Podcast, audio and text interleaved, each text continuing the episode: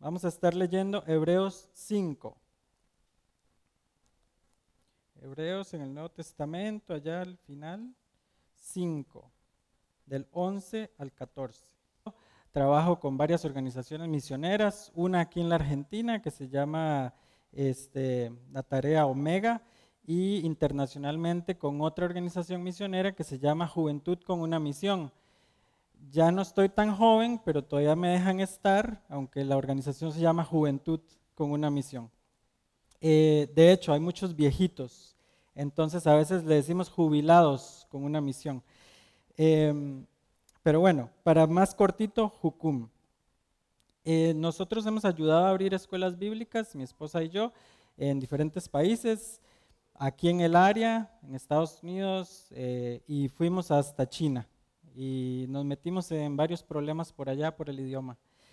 Eh, aprendí portugués para poder abrir una escuela bíblica en Brasil, porque no podíamos abrir, no había quien la abriera, y dije, bueno, yo voy.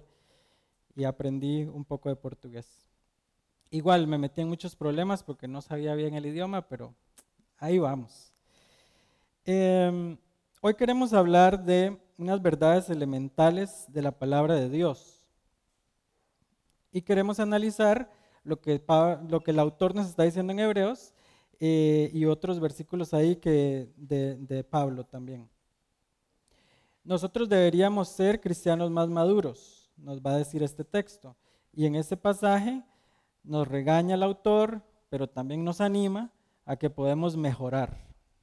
Entonces necesito un voluntario o voluntaria que me ayude a leer Hebreos 5 del 11 al 14.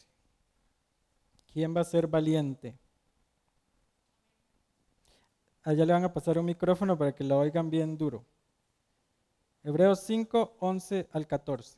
Acerca de esto tenemos mucho que decir y difícil de explicar, por cuanto os habéis hecho tardos para oír, porque debiendo ser ya maestros, después de tanto tiempo, tenéis necesidad de que os vuelva a enseñar cuáles son los primeros rudimentos de la palabra de Dios. Y habéis llegado a ser tales que tenéis necesidad de leche y no de alimento sólido.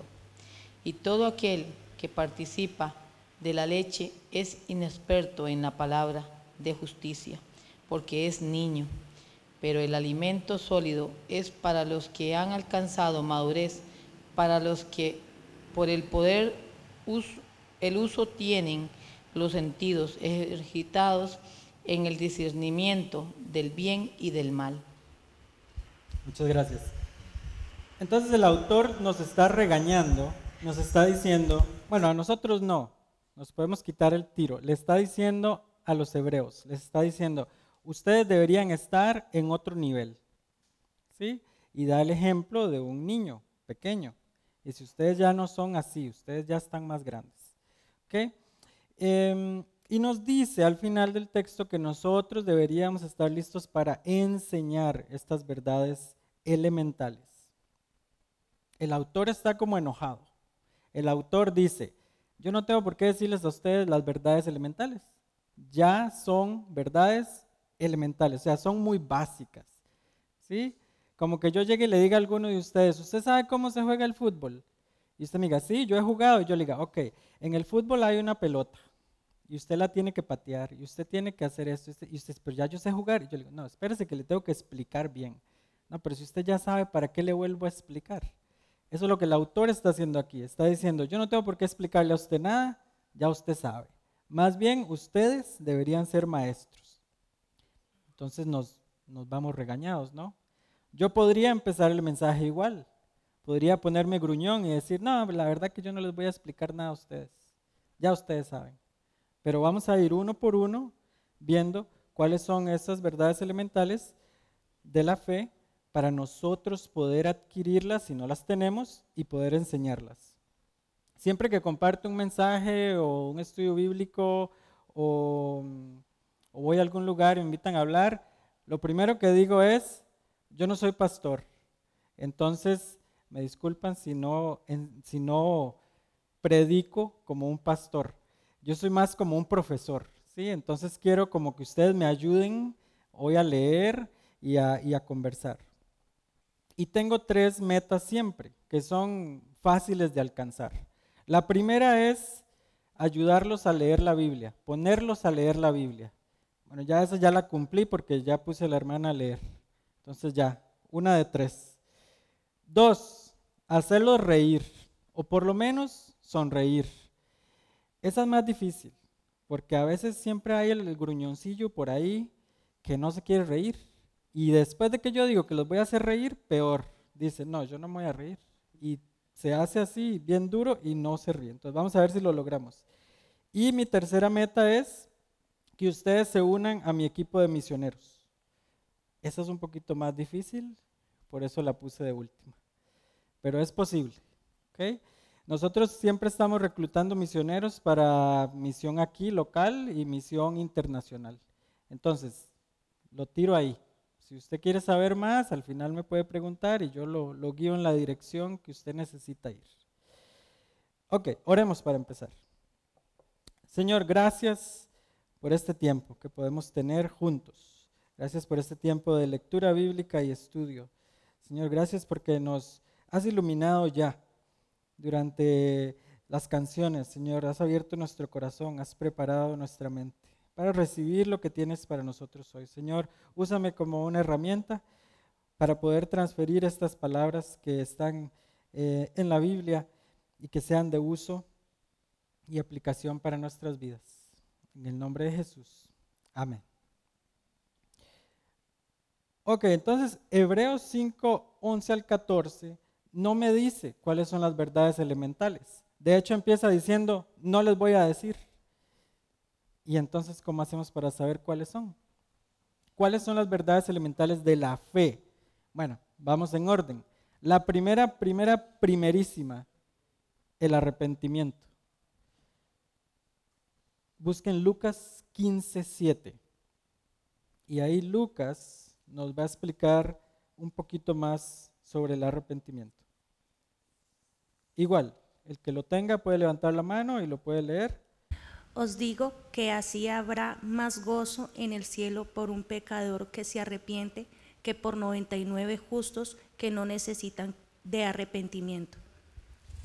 Gracias. Cuando yo era niño, yo leí eso y yo decía, eso está medio extraño. ¿Cómo se va a alegrar Dios más por uno que por 99? Yo era un niño y estaba en la escuela, llevaba matemáticas y yo decía, 99 es más que uno. Entonces, ¿cómo dice aquí Lucas que me, me alegro más o hay más fiesta en el cielo por uno que por 99? La clave está en la palabra ahí, arrepentimiento. Dice que habrá más gozo en el cielo por un pecador que se arrepienta que por 99 que ya son justos. ¿Okay? Los justos no se están arrepintiendo más, ya se arrepintieron, ya hubo fiesta por ellos. Tenemos este último, que es el de la historia de la ovejita, ¿sí? que siempre nos cuentan. El pastor salió y fue a buscar la oveja que se perdió, pero dejó las 99 botadas. Bueno, botadas no, las dejó en el redil, pero las dejó atrás. Y sacrificó todo por ir a traer esa única oveja que estaba perdida. Creo que así tenemos que ser nosotros también. Tenemos que pensar en el que está perdido. Bueno, yo pienso en ustedes, ustedes están aquí y eso está muy bueno pero allá afuera anda alguno que está muy perdido. Entonces tenemos que ir a agarrarlo y ponerlo aquí, ¿verdad? Y ese día va a haber fiesta. Hay que ir a agarrarlos de allá afuera y traerlos. No para hacer más grande la iglesia, no para que tengamos más gente, no. Es una cuestión de salvación. Entonces, punto número uno, el arrepentimiento. Ahora, busquemos Miqueas. Ese está en el Antiguo Testamento, Miqueas 6, 8. Y ahí Miqueas nos va a explicar qué es lo que Dios pide de nosotros como cristianos.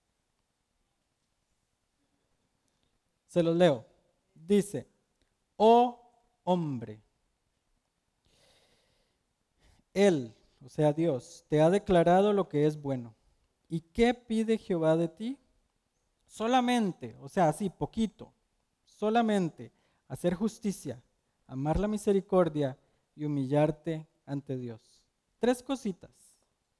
¿Sí? Está fácil. Ya, si nos hubiera dado una lista de 100 cosas, entonces es más complicado, pero solo tres. Y vea las cosas que son hacer justicia, amar la misericordia y humillarse ante Dios. Levante la mano al que le gusta humillarse o al que le gusta que lo humillen. No, ninguno. Qué raro, anoche tampoco nadie levantó la mano. No nos gusta. Yo les decía, cuando yo estoy aquí jugando fútbol así, me pasan la bola entre las piernas. No, eso no se queda así, ¿verdad? Porque me acaban de humillar, entonces yo me enojo. No, pues aquí nos está diciendo, debemos humillarnos, pero ante Dios. ¿Sí? Es una cuestión de perspectiva. Si se pone a pensar en Dios, Dios es mucho más grande que usted. ¿Sí? Entonces, está normal, está bien humillarse ante Dios. Amar la misericordia. O sea que debo andar buscando oportunidades para usar la misericordia. ¿Qué pasa cuando vemos que alguien viene y se cae, por ejemplo? Eh, yo le soy sincero, yo voy a ayudar, pero primero me río. ¿Sí? Yo soy de los malos. Porque a mí me hace gracia que la gente se caiga. Ya, eso es, yo no sé, yo voy a tener que ver con Dios eso en el día del juicio. Pero hay gente que de una vez corre y ayuda. ¿Qué pasa si vemos a alguien pidiendo dinero? A veces, tal vez vemos a alguien pidiendo dinero y dices, uy, no, mejor me voy por allá y me voy por el otro lado. Está bien. Vemos a alguien con hambre, sabemos que un vecino tiene necesidad. ¿Qué hacemos? Ahí es donde está la misericordia. ¿Qué hacemos nosotros? Ahora, yo sé que hay una línea muy delgada y que hay personas que todo el tiempo necesitan ayuda y que es como un agujero negro que usted le da y le da y le da y nunca se acaba. Bueno, la misericordia humana también tiene fin. ¿sí? Entonces, ayude un poco. Trate de levantar a las personas. Y si la persona no se quiere levantar, cambie de persona. Es muy duro decir eso, pero así es. Si hay personas que no se pueden levantar, no se quieren levantar, hay momentos en que hay que dejarlos. ¿Por qué? Porque eso nos está deteniendo de ayudar a otros que sí se quieren levantar. Ahora, hay otro pilar importante ahí, que es la fe. Búsquenme Génesis 15, 6. Ahora, los que tienen la app también pueden leer, ¿verdad? Porque yo sé que ahí tienen todos los versículos. Entonces, si quiere levantar la mano y leer, también puede. Génesis 15, 6. Y Abraham creyó al Señor y el Señor lo consideró justo debido a su fe. Entonces, en esta historia dice que Abraham, Abraham le creyó al Señor y el Señor lo consideró justo debido a su fe. No nos dice con respecto a qué. Entonces, vámonos a Hebreos de vuelta. Hebreos 11. Ahora. Y me disculpan, pero es que nosotros somos parte de una escuela bíblica y en tres meses nos leemos toda la Biblia. Entonces, Hoy decidí hacerles un tour por toda la Biblia a ustedes. Hebreos 11, 1. Y Hebreos 11, 1 dice, es pues la fe, la certeza de lo que se espera y la convicción de lo que no se ve. ¿Sí? Ese ya lo han escuchado un montón de veces. Sí, ¿qué es la fe? Bueno, pues esperar algo que es como que no existe, algo que es complicado, algo que yo no puedo ver. Sí, pero oramos y le pedimos a Dios y pensamos que eso es posible.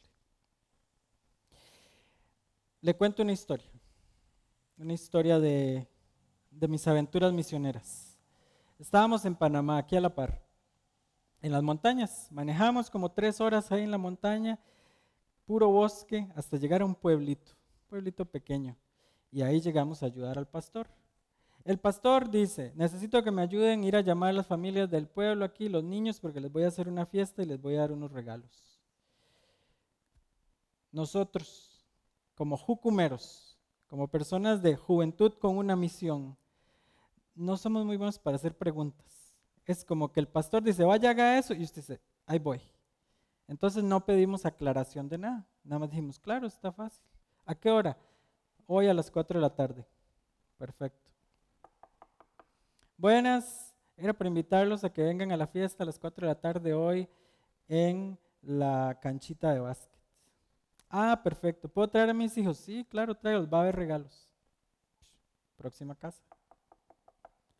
Ah, que usted tiene siete hijos. No, tráigalos también a todos. Hay regalos. Ay, trae los siete chiquillos ahí.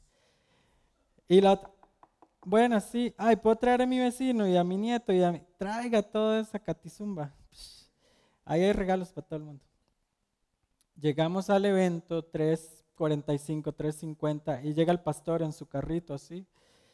Y cuando él parquea y vuelve a ver así, y ve como 300 personas, y él se baja del carro enojado, pero enojado que yo nunca había visto un pastor tan enojado. Y dice, ¿qué hicieron? dijimos, lo que usted nos dijo, fuimos de casa en casa, invitamos a toda la gente y así. Yo tengo 40 regalos. Dice, para 40 niños, que son los 40 niños que van a la iglesia. ¿Y ahora qué hacemos? Acuérdese, juventud con una misión, no con un cerebro.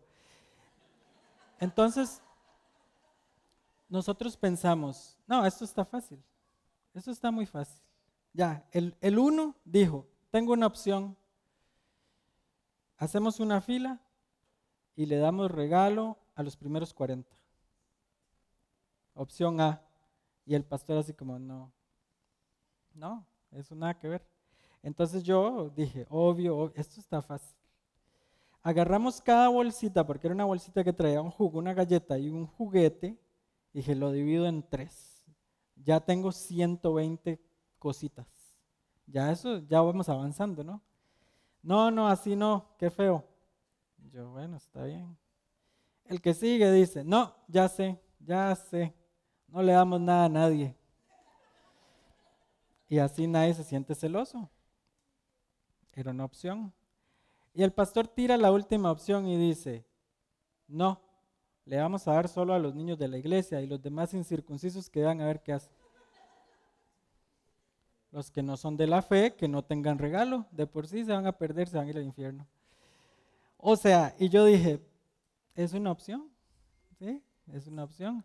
Pero yo pensaba que estábamos evangelizando, entonces como que eso no va muy bien con el evangelismo, ¿verdad? Decirle, vea, vamos a dar regalo a estos, a los salvos, y ustedes se pueden ir al infierno. No, no, no, no. Entonces el líder de mi grupo dice, no hombre, esto está más fácil todavía, pero súper fácil. Oremos para que se multipliquen y se hagan ahí como 700 regalos y ya. Y hay este silencio incómodo de que todo el mundo dice, se volvió loco, pero es el líder, ¿no?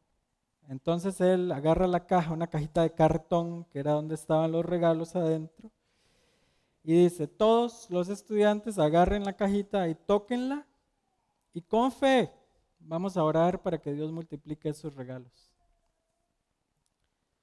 yo puse mi mano ahí y le di mi 2% de fe. Digamos, no voy a decir que cero porque qué mal cristiano, ¿no? Pero con 2% de fe, así una cosita, yo decía, eso no va a pasar. Bueno, pero tal vez Dios nos dé cinco regalitos más y ya eso es ganancia. Yo pongo la mano y yo oro y yo, Señor, no nos dejes hacer el ridículo.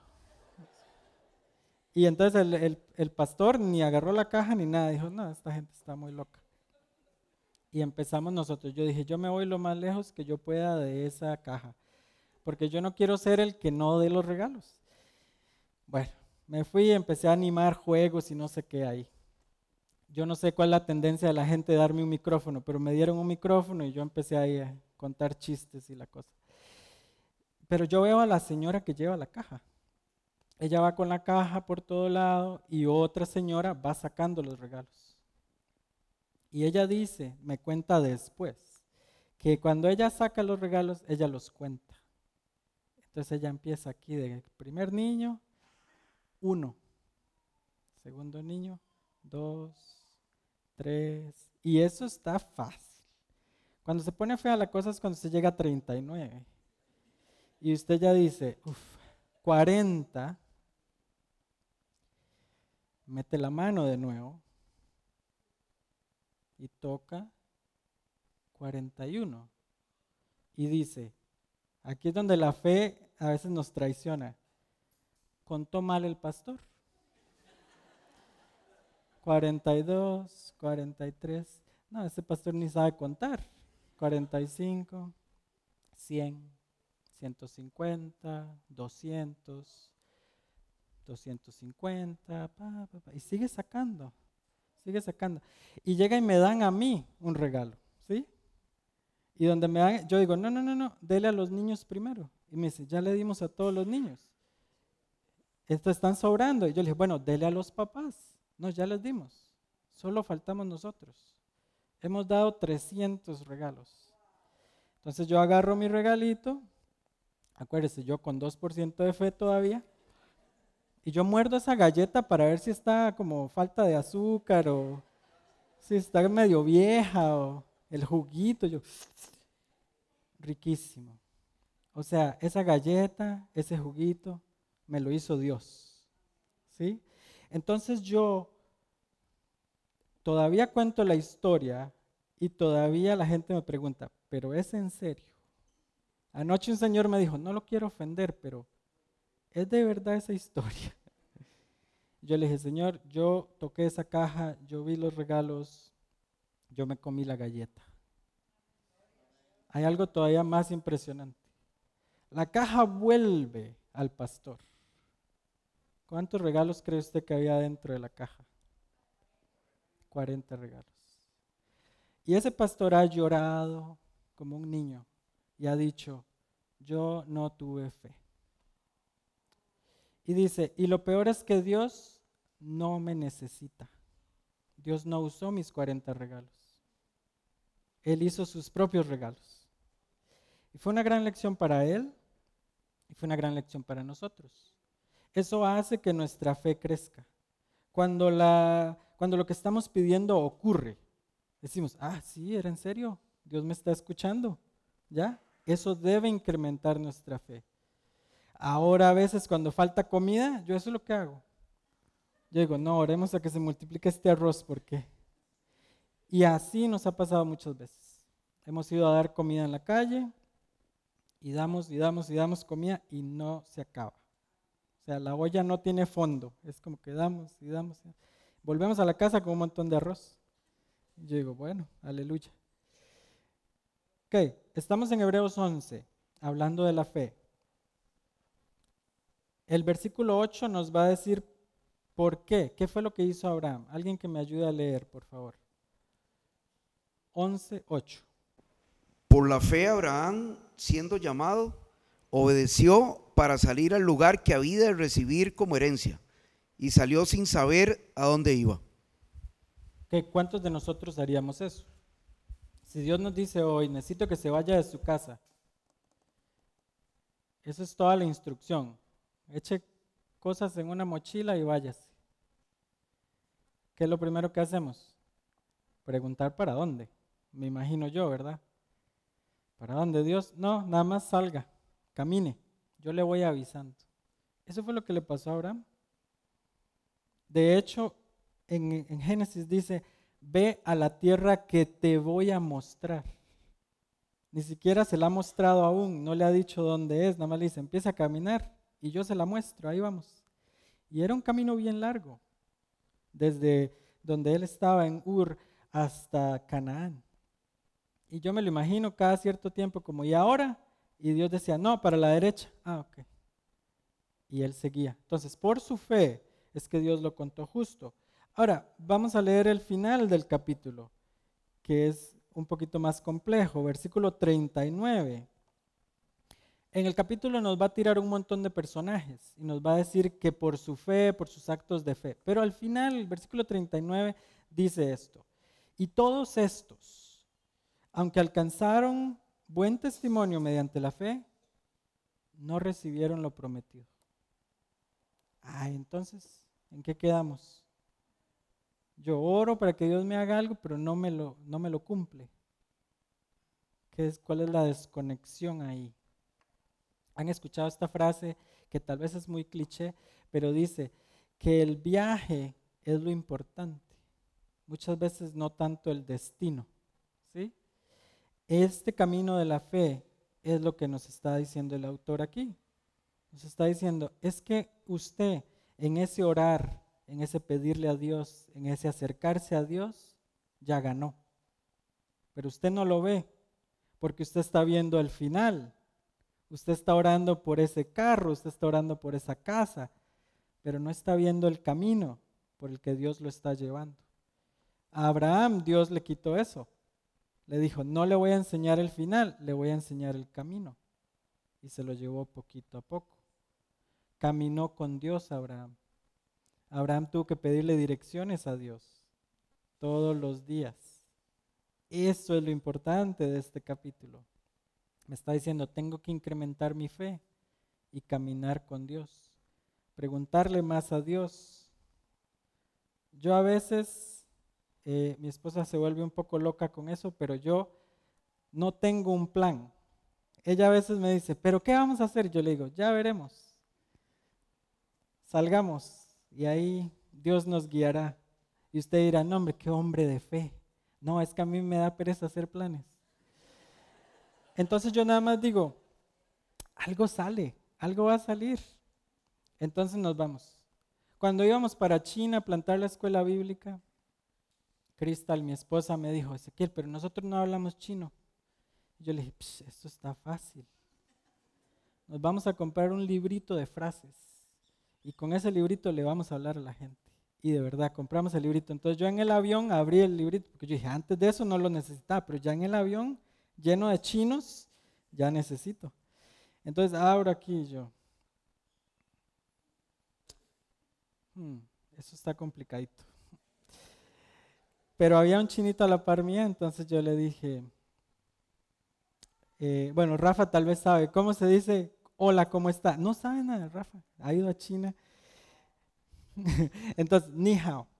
Entonces yo llego y le digo al chinito, yo con mi libro aquí, ni hao. Y entonces veo que abajo dice, ah, no, pero si usted dice ma al final es que cómo está. Entonces yo, ni hao ma. Y el chinito así de, how, ni hao ma.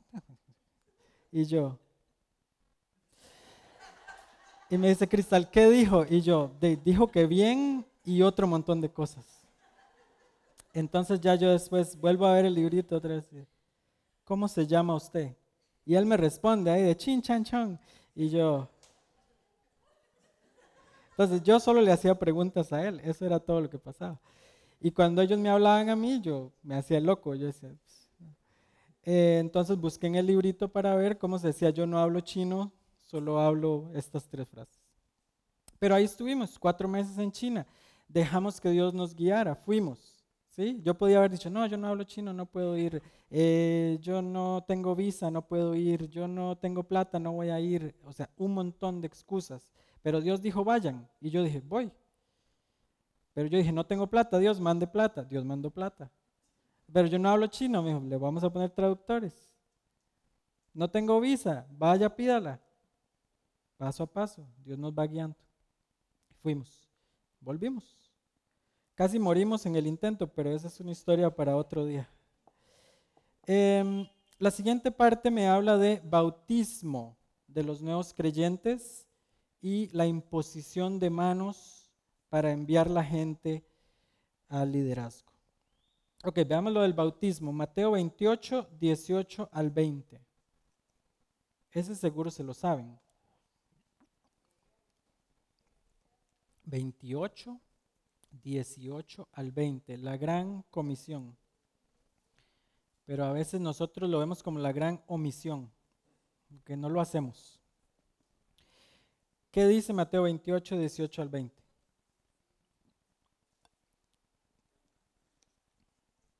¿Quién quiere leer ahora? Jesús se acercó entonces a ellos y les dijo, se me ha dado toda autoridad en el cielo y en la tierra. Por tanto, vayan y hagan discípulos de todas las naciones, bautizándolos en el nombre del Padre y del Hijo y del Espíritu Santo enseñándoles a obedecer todo lo que les he mandado a ustedes. Y les aseguro que estaré con ustedes siempre hasta el fin del mundo. Ok, pregunta para ustedes. ¿Cómo hay que bautizar a la gente? ¿Cómo dijo Jesús que hay que bautizar a la gente? En el nombre del Padre, el Hijo y el Espíritu Santo. Pero dijo, sumérjalos écheles un poquito de agua en la cara. Eh, ¿Qué dijo? No dijo, ¿verdad? O sea, lo que leímos ahí no me da instrucciones. Entonces eso yo le llamo como que él le da a usted licencia artística. Hágalo como usted pueda. Hágalo con lo que usted tenga, literalmente. ¿Cómo bautizamos a la gente en medio del desierto donde no hay ríos? A veces en una bañera, a veces con un vaso de agua en la cara y ya. A veces unas goticas porque no podemos desperdiciar mucho.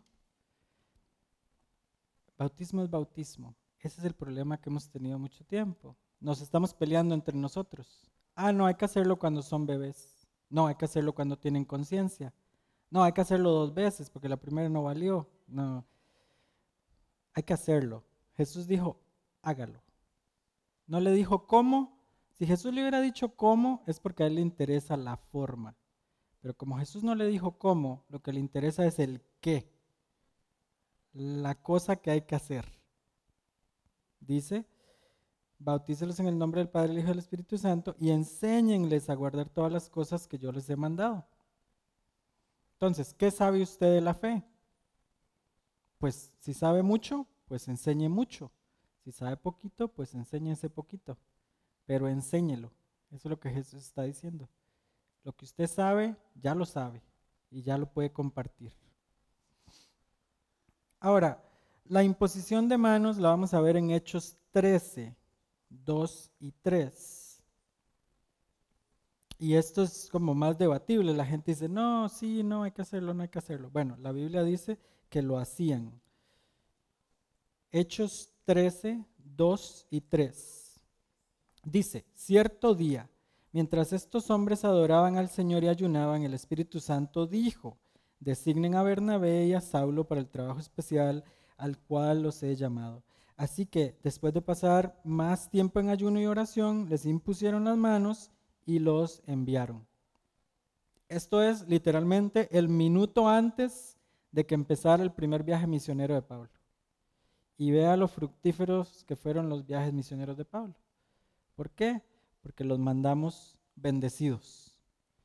Aquí tengo que hacer una pausa, porque nosotros deberíamos hacer lo mismo pero en todo momento. No solo cuando vamos a mandar a un Pablo y a un Bernabé a una misión a otro país. Siempre. ¿Por qué nosotros no oramos por nuestros hijos cuando los mandamos a la escuela? Es como que van para otro país. Van con otra gente, van a estar con otros uh, adultos, con otros niños. Ellos pueden ser influencia. Oremos por ellos. Que vamos para una cirugía. A veces se nos olvida y es lo último que hacemos oremos por la persona que va para la cirugía. Que Dios guíe esa cirugía. A veces vamos a empezar un negocio o una carrera universitaria. Se nos olvidó orar antes. Oremos. Que Dios abra las puertas, que Dios sea el que nos guíe hacia adelante. En todo, hasta lo más pequeño. Una vez estaba yo en Colombia y estaba orando y, y yo oré que Dios me guiara a qué comida comer porque toda la comida que había estaba riquísima. Y entonces uno de los estudiantes me dijo, Ezequiel, pero eso no es como desperdiciar la oración, más o menos, ¿verdad? Eso es como muy, muy tonto. Yo le decía, bueno, pero es que yo siento a Dios como mi amigo. Entonces yo le pregunto a mi amigo, ¿qué te comerías? ¿Qué está bueno? A veces no nos responde, otra vez, nos da licencia artística. No, decida usted cuál hamburguesa quiere, todas están buenas. Entonces yo escojo cualquiera. Pero si Dios me dice, no, la de, la de que tiene tocino, yo digo, Señor, has hablado. Y me voy por ahí. Pero si no, está bien, sigo adelante. Ahora, em, también tenemos otra sección que nos habla de la resurrección y tiene su contraparte, que es el juicio eterno. Y es que es muy básico es muy básico. La gente se salva o se pierde. No hay un en medio, ¿sí? Entonces piénselo usted. Yo me salvo o me pierdo.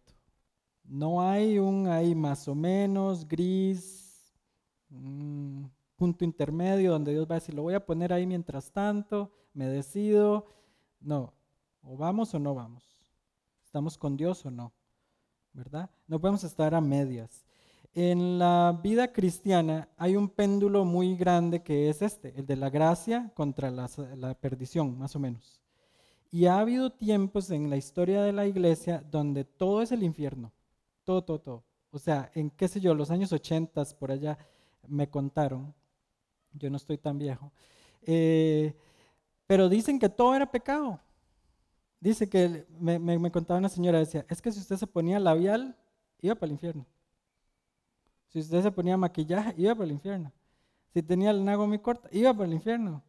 Si veían que estaba muy barbudo, también va para el infierno, ¿verdad?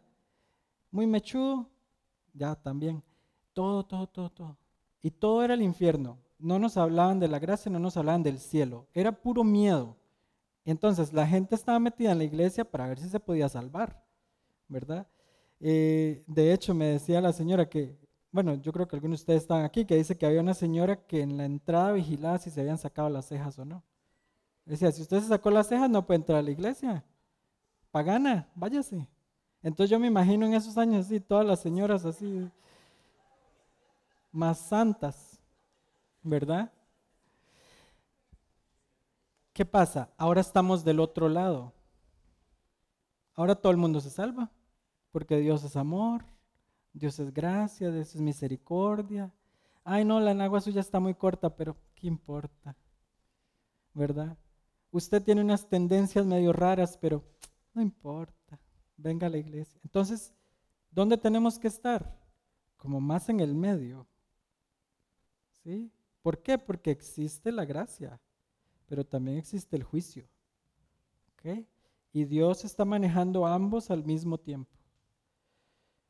Tengo un amigo colombiano que él dice, la mano de Dios me quiere destruir todos los días, pero con la otra mano Él se detiene. Esta mano es el juicio. Yo merezco juicio todos los días. Pero Dios agarra con su mano de misericordia y se detiene a sí mismo y dice, no, démosle un día más. Pero ese juicio viene. En el Antiguo Testamento todos los profetas están hablando del día del juicio, del día del Señor, le llaman ellos. Es un día que viene. Entonces, yo le digo, preparémonos. Okay, los dos últimos puntos entonces son resurrección y juicio eterno. Vamos a ver la resurrección. Segunda de Corintios 5.15. Segunda de Corintios 5:15, ¿quién, ¿quién puede leer? Ese está bien al final. Y por todos murió para que los que viven ya no vivan para sí, sino para que vivan para aquel que murió y resucitó por ellos. Cantábamos eso antes, ¿no? Ya no vivo yo, ahora vive Cristo en mí. Pero es verdad, o sea, de verdad, de verdad, de verdad usted dice, no, eso es cierto. Ya no vivo yo, para mí no, yo vivo para Cristo.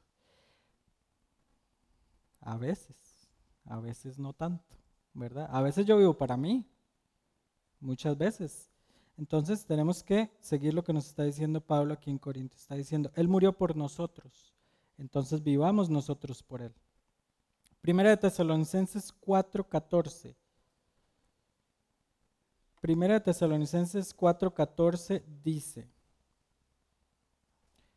pues ya, ya que creemos en que Jesús murió y resucitó, o sea, ya que estamos en la fe, ya que usted y yo entendemos esto,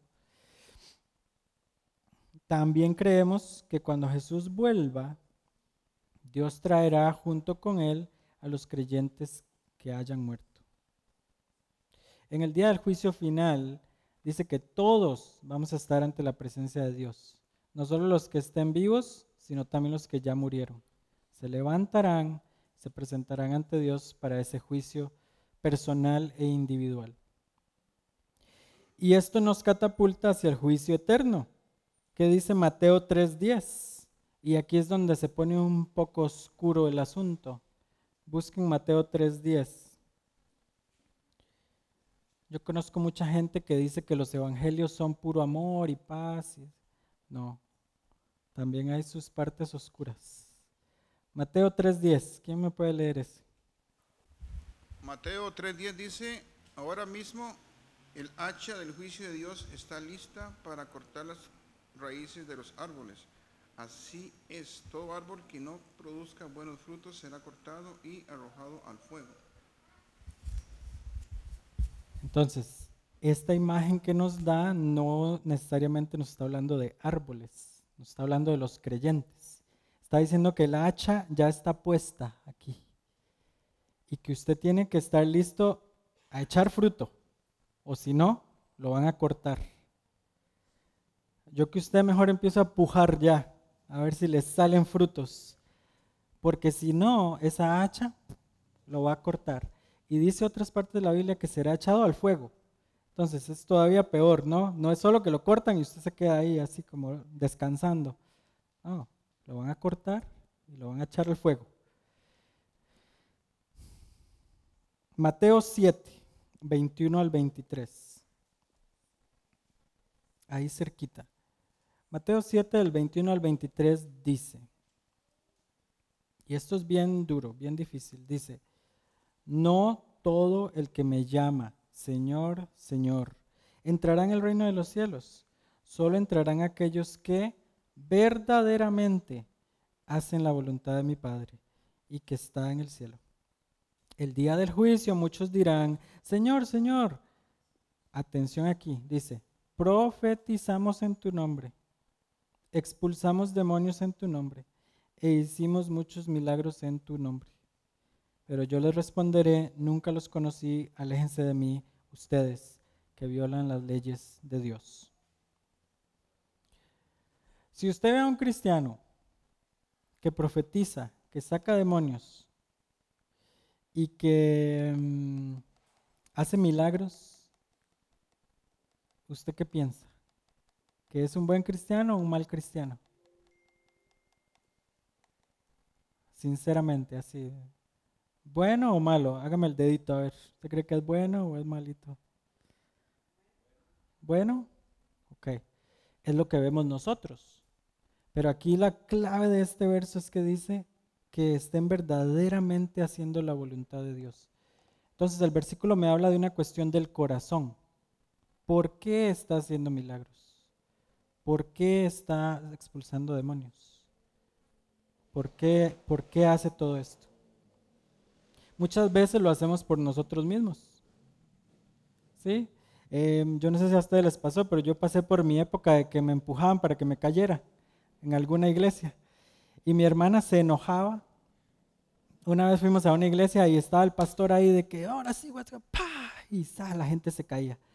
Eh, ahora, no estoy criticando, no estoy diciendo que está bien o está mal, es una historia nada más. Pero llegamos a esta iglesia y a mi hermana la empieza a empujar el pastor que se caiga. Y mi hermana es bien cabezadura.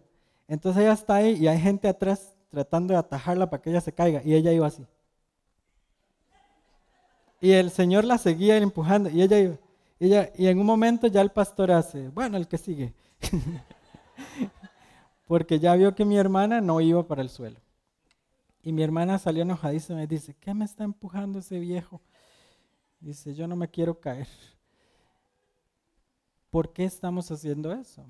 ¿Por qué estamos expulsando demonios? ¿Por qué oramos por esa caja? Yo oré por esa caja con esas galletas para darle regalos a los niños. Ni siquiera oré para yo comerme una galleta. ¿Sí? Y en eso estábamos todos. Estábamos orando por la otra persona. Cuando estuvimos en Panamá también, yo oré y yo le dije a Dios, yo quiero ver un milagro pero yo quiero ver un milagro de sanidad. ¿sí? Yo decía, yo quiero ver a alguien que no puede caminar, que se levante. Yo quiero ver a alguien que tenga el brazo así todo torcido, que lo estire, como en la Biblia. Yo decía, esa es mi meta. Y yo todos los días oraba y decía, Señor, hoy, hoy lo vamos a ver. Entonces estábamos trabajando en una comunidad muy pobre, mucha gente enferma, y todos los días orábamos por gente enferma. Y pasó igual todos los días. Yo llegaba y oraba por alguien, la señora con la pierna toda malita, no se podía levantar, orábamos por su pierna, imponíamos las manos con fe y ahí sí yo tenía 100% de fe. Yo decía, sí se sana, porque yo creo que se va a sanar. Y nada. Y nosotros, bueno. Entonces el líder decía, bueno, señora, no importa, mañana vamos a venir a orar por usted otra vez. ¿sí? Así hasta que nos vayamos. Todos los días vamos a orar por usted. Entonces salíamos de la casa. Y cuando íbamos por el camino, salía alguien de la casa y decía, hermanos, se sanó la abuelita, se levantó. Y yo, ay, sí funciona. Y entonces vamos a ver la viejita, viejita con la pierna sana. Y yo, ah, aleluya. Pero yo estaba enojado. ¿Por qué? Porque yo lo que le estaba pidiendo a Dios era que yo lo quería ver. ¿Ya? Yo no lo vi. Bueno, no importa. En la que sigue. Metemos a la casa que sigue, Señor con la mano bien torcidita así, no puede doblarla, oramos por la manita, mm, nada. Salimos de la casa, sale alguien de la casa.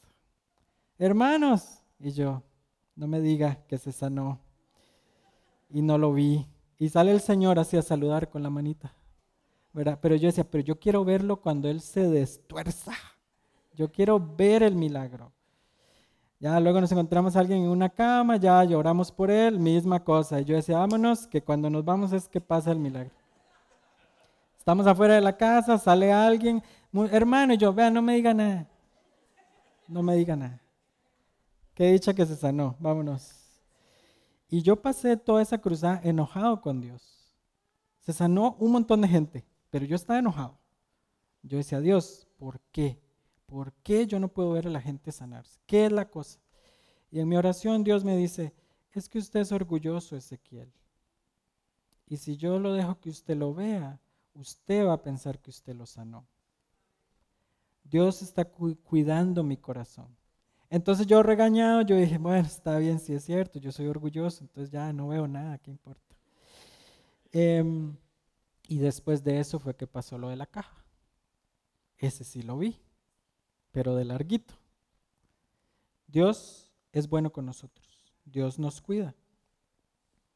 Pero bueno, volviendo al texto inicial de Hebreos, donde empezamos el tour bíblico, Hebreos 5, el autor de Hebreos nos está exhortando de manera muy fuerte. Nos está diciendo que nosotros eh, debemos estar en un nivel más elevado, que estamos como en un nivel más bajito y tenemos que estar más arriba. Em, que nosotros seguimos siendo nuevos creyentes, aunque hemos pasado un montón de tiempo en la iglesia. Y ahí es donde le tiro la piedra a usted y agáchese, pero ¿cuántos años ha pasado usted en la iglesia? Eso es lo que nos está preguntando el autor aquí. Dice, ya ustedes no deberían estar aprendiendo, deberían estar enseñando. Y hay muchos aquí que son maestros. Hay mucha gente aquí, más que todas las madres, que pasan todos los días enseñándole a los hijos, ya sea a comer, a, levantarse, a ponerse la ropa, están enseñando. ¿okay? Lo poquito que sabemos lo podemos enseñar. En la fe es igual. Y aquí nos presenta una imagen que todos podemos entender, que es la imagen de un niño, un niño pequeño, un niño de pecho, un niño que toma leche. ¿Qué pasa si yo le doy, aquí hay un, niño, ¿verdad? Un bebé, por aquí, o no, o ya se fue. Ah, ya está. ¿Qué pasa si yo le doy a un bebé, a un bebé pequeñito que no tiene dientes, un pedazo de bistec?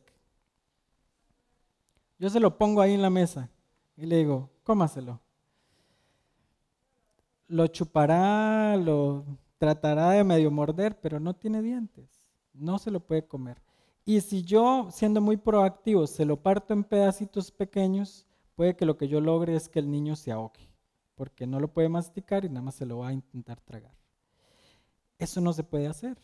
Cuando un niño nace, tenemos que empezar a darles leche, tenemos que darles líquido. Eso es lo que nos está diciendo el autor aquí. Está diciendo, ustedes tienen que empezar dándole a los creyentes un evangelio líquido, un evangelio que puedan digerir. Ah, pero cuando ya empieza a echar dientes, ya es diferente la cosa. ¿Qué pasa cuando un bebé empieza a echar dientes? ¿Qué hace la mamá? ¿Le sigue dando leche o dice, no, ya, ya mordió, ya, esto se acabó, ¿verdad? Y las mamás saben, a las que las han mordido. Usted dice, no, hoy es el último día, no más leche. Entonces usted empieza a hacer qué? Comida, pero en puré, ¿verdad? Así suavecita, bien majadita. Otra vez, al cristiano más o menos niño, le majamos un poquito el texto y se lo damos. Le decimos, ahí lo que dice es esto. Pero al al cristiano maduro, ¿qué hay que hacer? Darle el texto como está y decirle, dígame usted qué significa eso. Peleese usted con el texto, cómase usted su propio bistec, ¿verdad? Yo tengo una amiga que le corta el bistec al hijo, que tiene como 18 años. Pero así estamos en la iglesia también. ¿Sí o no? Venimos a la iglesia que nos partan el bistec y nos den los pedacitos. Pero ustedes los pueden partir ya, ustedes pueden leer la Biblia y pueden interpretarlo ustedes mismos. ¿Tenemos o no tenemos el Espíritu Santo en nosotros? Que nos guía, que nos enseña, que nos redarguye. Podemos. Ahora, el que no puede, pues entonces lo ayudamos. Esa es la cosa. Por eso somos una familia. Y no todo el mundo está en el mismo nivel. Hay personas que están en niveles un poco más básicos, un poco más medios y un poco más elevados. Entonces, que los que estén más arriba ayuden a los del medio y los del medio ayuden a los de abajo. Ahí vamos. Ok, ¿cómo aplicamos esto para cerrar? Primero que todo, busque usted cuál es su pecadillo o pecadillos en plural. Y lo digo en pequeñito para no ofenderlo, pero usted sabe que usted tiene faltas. Yo sé que yo tengo faltas. Entonces debo trabajar en esas áreas. Segundo, ya que encontré mis defectos, mis problemas, pido perdón, me arrepiento. Con mis hijos pasa. Mi hijo viene, agarra una botella y ¡pa! le da a mi hija por la cabeza. Y yo le digo, ¿qué pasó? Se lo merecía. Y yo, ¿por qué? ¿Qué hizo? Ah, me quitó un juguete. Y yo, ah, ok. Eh, pero ¿cómo arreglamos esto? Entonces mi hijo hace, bueno, está bien. Y se acerca a ella y le dice, perdón, pero así como de malas, ¿verdad? Perdón. Y yo, perdón, ¿por qué? Bueno, perdón, porque le pegué con la botella, aunque se lo merecía. Cuatro años tiene él. Y ya él tiene en su raciocinio que quiere, que qué es lo bueno, qué es lo malo, y qué quiere hacer y qué no. Él no quiere pedir perdón. A veces es más dulce. A veces viene y la maja, digamos, por error, y él llega y le dice, perdóneme, fue un accidente, yo no quise majarla, pero me perdona. Y usted dice, ya eso es más sincero. ¿Qué pasa? Que nosotros tenemos que llegar igual a Dios. Nosotros tenemos que llegar y decirle, Dios, perdón que hice esto malo. Pero ahí viene otra parte que es no volverlo a hacer. Yo le digo a mi hijo, no le vuelva a pegar con la botella. Entonces él lo aplica y ahora le pega con un zapato. Y me dice, papá, pero no le pegué con la botella. Y yo, bueno, sí, pues vamos avanzando.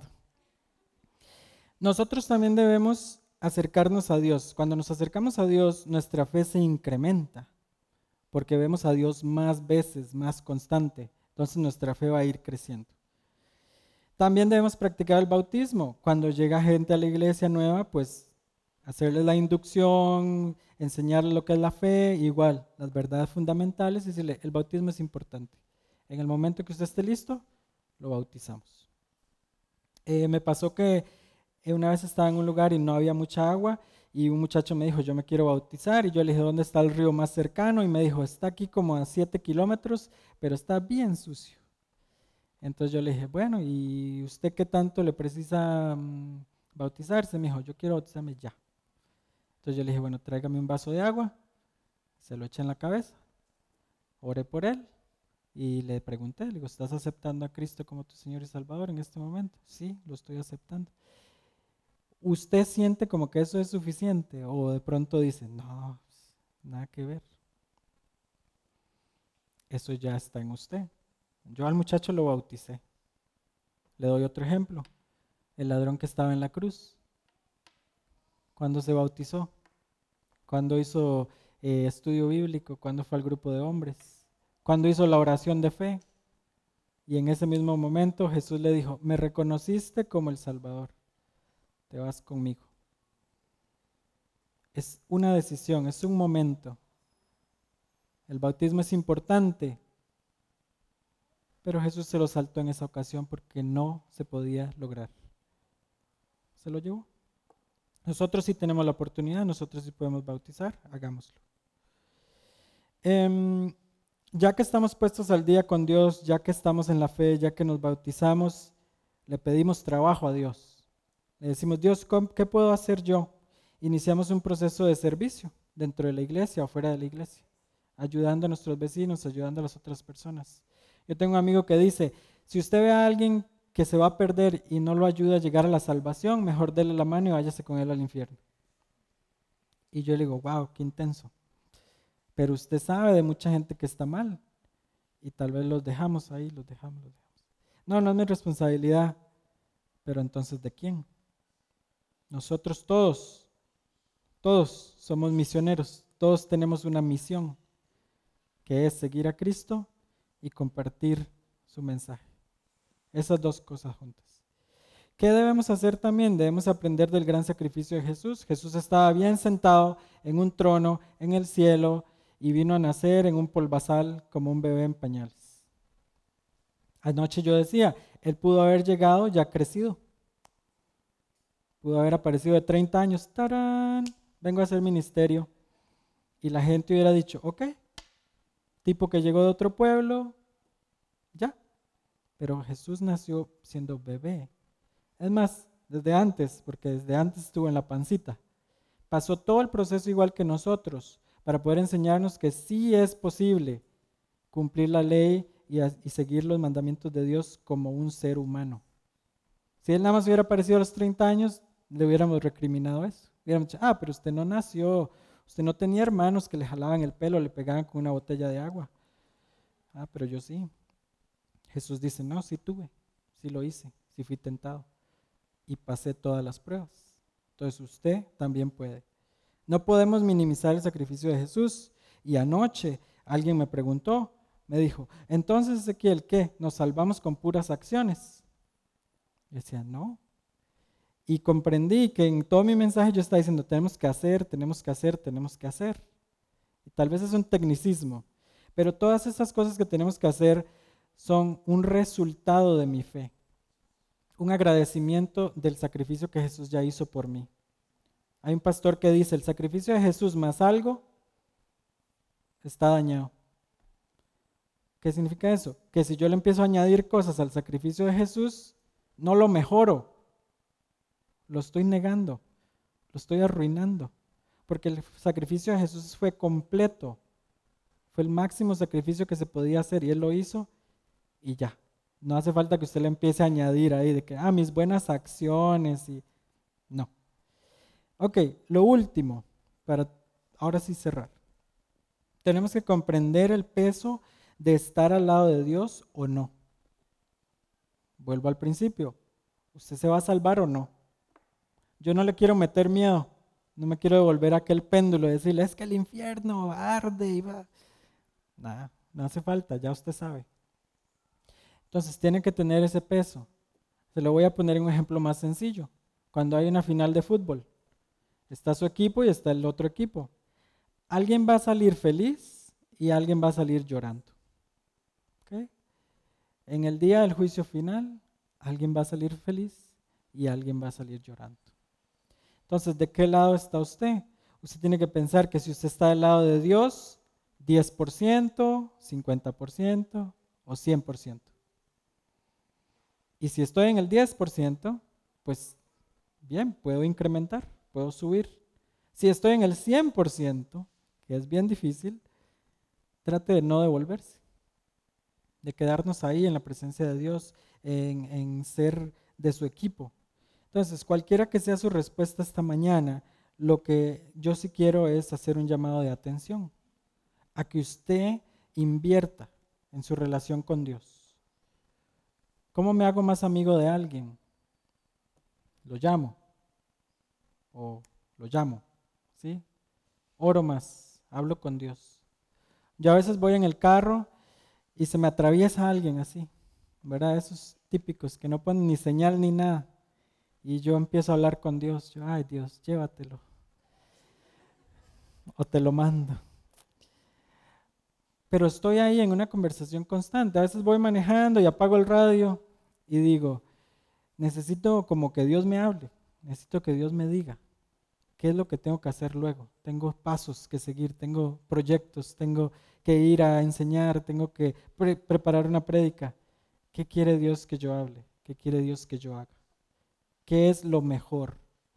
Un pastor en Estados Unidos siempre me dice, Ezequiel, lo bueno es el enemigo de lo mejor. nosotros hacemos muchas cosas buenas todo el tiempo, pero a veces no hacemos lo que es mejor por estar haciendo lo bueno. No, lo que yo estoy haciendo está bien, es suficiente, pero puede ser mejor. Entonces a veces eso es lo que yo le oro a Dios. Le digo, ayúdame a llegar a lo mejor.